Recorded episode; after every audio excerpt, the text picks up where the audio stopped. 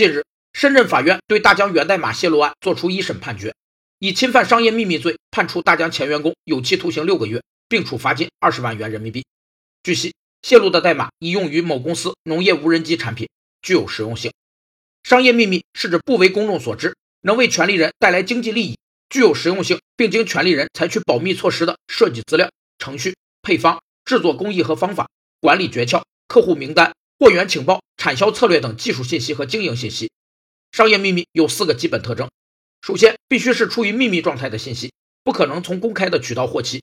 其次，必须是一种现在或将来能应用于生产经营的具体的技术方案和经营策略；第三是权利人已采取了保密措施；